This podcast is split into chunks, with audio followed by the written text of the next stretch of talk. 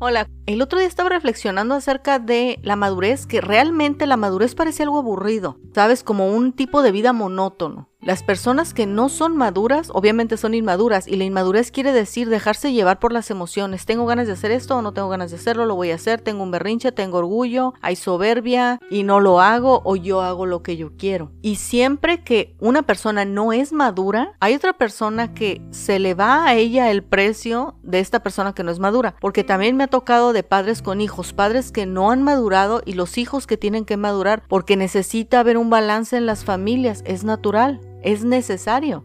Madurar no es fácil y muchas veces los procesos que nos llevan a madurar son todo menos que algo placentero. Generalmente son cosas incómodas y más si te tardas en aceptar el hecho de que tienes que crecer. No siempre podemos ser estas personas que hacen lo que ellas quieren. Yo me di cuenta que por muchos años en mi vida yo era una persona inmadura aún siendo adulto. Yo quería que otras personas hicieran las cosas que yo no quería hacer. Y créeme que hay muchas personas que por el simple hecho de quererte van a acceder a manipulaciones o a berrinches o a la forma en que tú astutamente decidas comportarte para hacer o no hacer algo. Pero primero no hay que descartar que cuando manipulas a una persona para que se haga lo que tú quieras, bueno, esa persona recibe, digamos, una herida emocional que después va a cobrar su factura. Pero también cuando nosotros no maduramos, perdemos fortaleza, perdemos valor para vivir. No nada más se trata de seguir el proceso natural de la vida, aunque es importante. Es el hecho de que madurar te da la fortaleza de saber que eres capaz de hacer las cosas,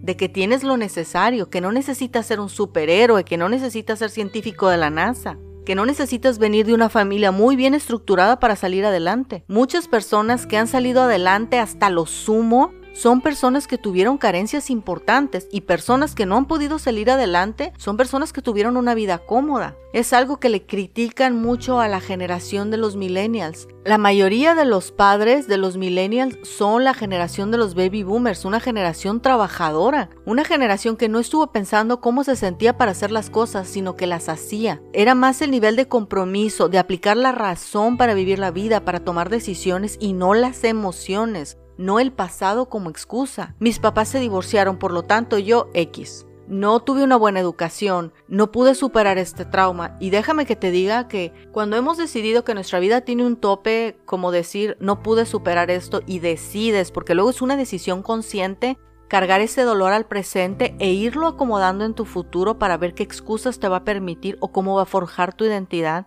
Por mucho tiempo yo hice eso.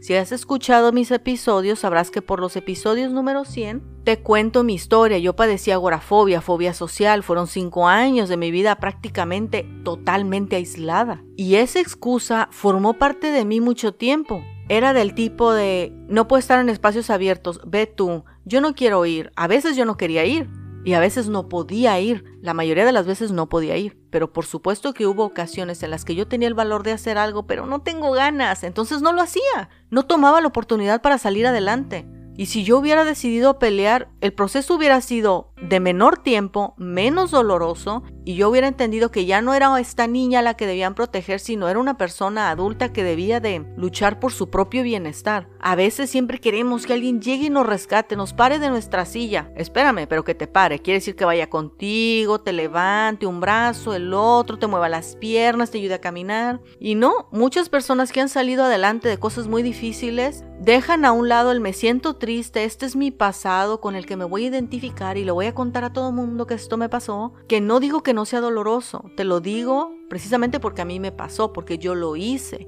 Yo contaba mi pasado triste con esta tristeza, como decir, sabes, he estado un poco marcada porque tuve agorafobia, estuve sola, fue muy triste, estimaba mi vida en nada. Y llega un momento en que te das cuenta de la narrativa que te estás contando. O sea, estoy diciendo, ok, ahora estoy libre de la agorafobia, gracias a Dios, entonces ahora voy a contar mi historia triste, para tener que la lástima y la empatía de las personas. Realmente fue algo que yo hice, no me siento orgullosa de eso, pero me siento más feliz al contarlo abiertamente que tratar de esconder que alguna vez actué así. Son muy pocas veces en donde comenzar a ser maduro, responsable de tu vida, darte cuenta que las cosas que tú tengas de una edad en adelante ya revelan la persona que eres Si en tu infancia no tuviste ciertos juguetes, bueno, eso hablaba de tu familia, digamos, pero si en tu adultez no tienes ciertas cosas, eso habla de ti. Tampoco que hay que vivir la vida con los ojos puestos en los demás, no, esa tampoco es una vida bien vivida, también cobra su factura.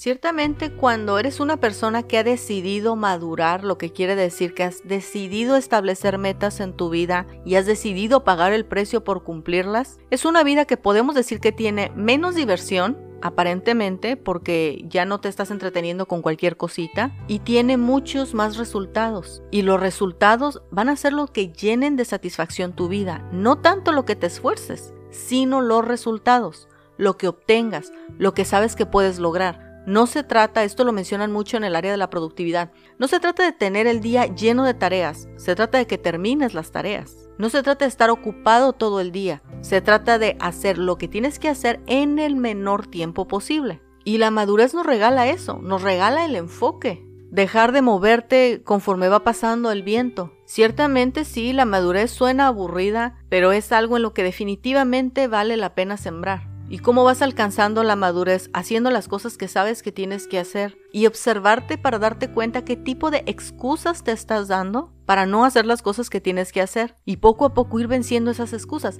Nada sucede de la noche a la mañana, todos son procesos y mientras más específico y detenido te tomes en ver tus procesos, mayor probabilidad hay de que tengas éxito. Ningún cambio importante se implementa de la noche a la mañana. Todos son procesos. La madurez puede parecer aburrida, pero te regala las cosas más importantes. Una vida más estable, confianza en ti mismo o en ti misma, te regala seguridad, una vida emocional sana y cualquier circunstancia que se atraviese en tu vida no va a venir a derrumbarte el día, la semana, el mes o la vida. Simplemente te vuelves a poner de pie, vuelves a poner en orden tu vida, la visión que tienes para ti, las cosas que quieres lograr, y entonces determinas cuál va a ser el siguiente paso a seguir. La madurez puede parecer aburrida, pero nunca he visto una persona inmadura alcanzar sus metas. Nos vemos la próxima.